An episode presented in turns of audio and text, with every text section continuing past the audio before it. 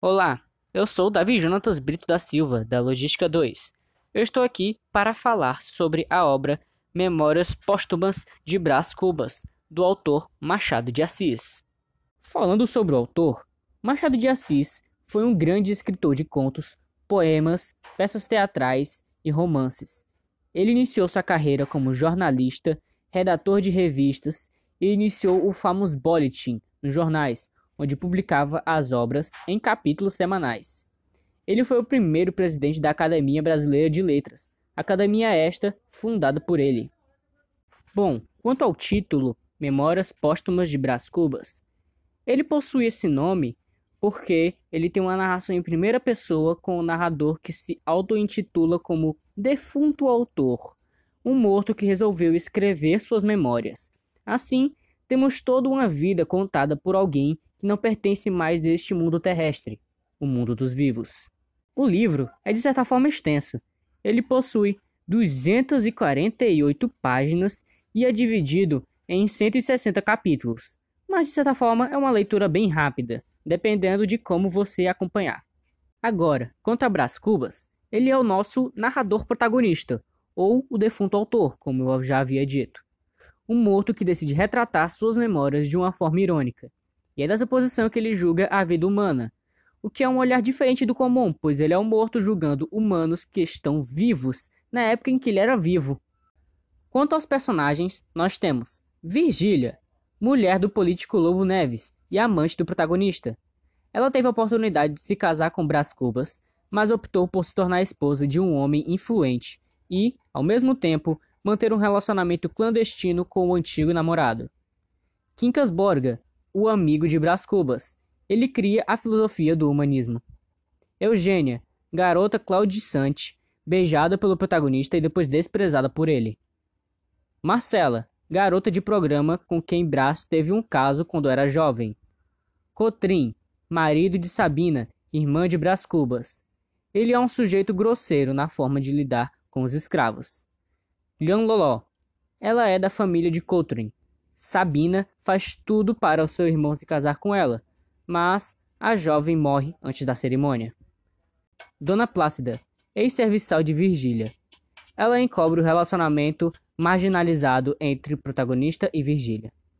Prudêncio, antigo escravo de Brás Cubas. Após a conquista da alforria, ele se torna proprietário de um escravo. Nesse serviçal, ele revida todas as crueldades sofridas na sua infância. A história da obra é a seguinte: a obra tem início com a declaração da morte de Brás Cubas, cujo narrador e protagonista relata suas memórias depois de ter sido vítima de pneumonia. Pertencente a uma família do século XIX, Brás Cubas narra primeiramente a sua morte e enterro, onde apareceram 11 amigos apenas. Logo depois, ele relata diversos momentos da sua vida, desde eventos de sua infância, adolescência e fase adulta. Ainda no início da obra, ele revela suas expectativas com emplastro, um medicamento que contém grande potencial de cura.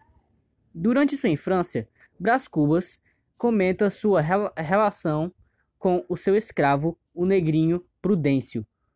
Como um menino aristocrata pertencente à classe alta, Brás Cubas esboça a relação que tinha com o garoto desde suas brincadeiras e caprichos.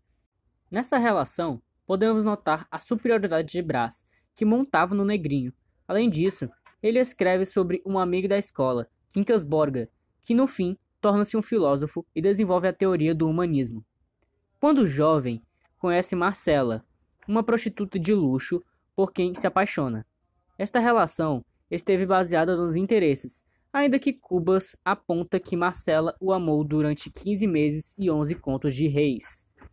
Preocupado com o envolvimento de Brás tinha com a Marcela, seu pai resolve que seu filho deve estudar fora do país por um tempo. Sendo assim, ele foi estudar em Coimbra, Portugal, onde se forma em direito. De volta ao Brasil, apaixona-se por Vigília.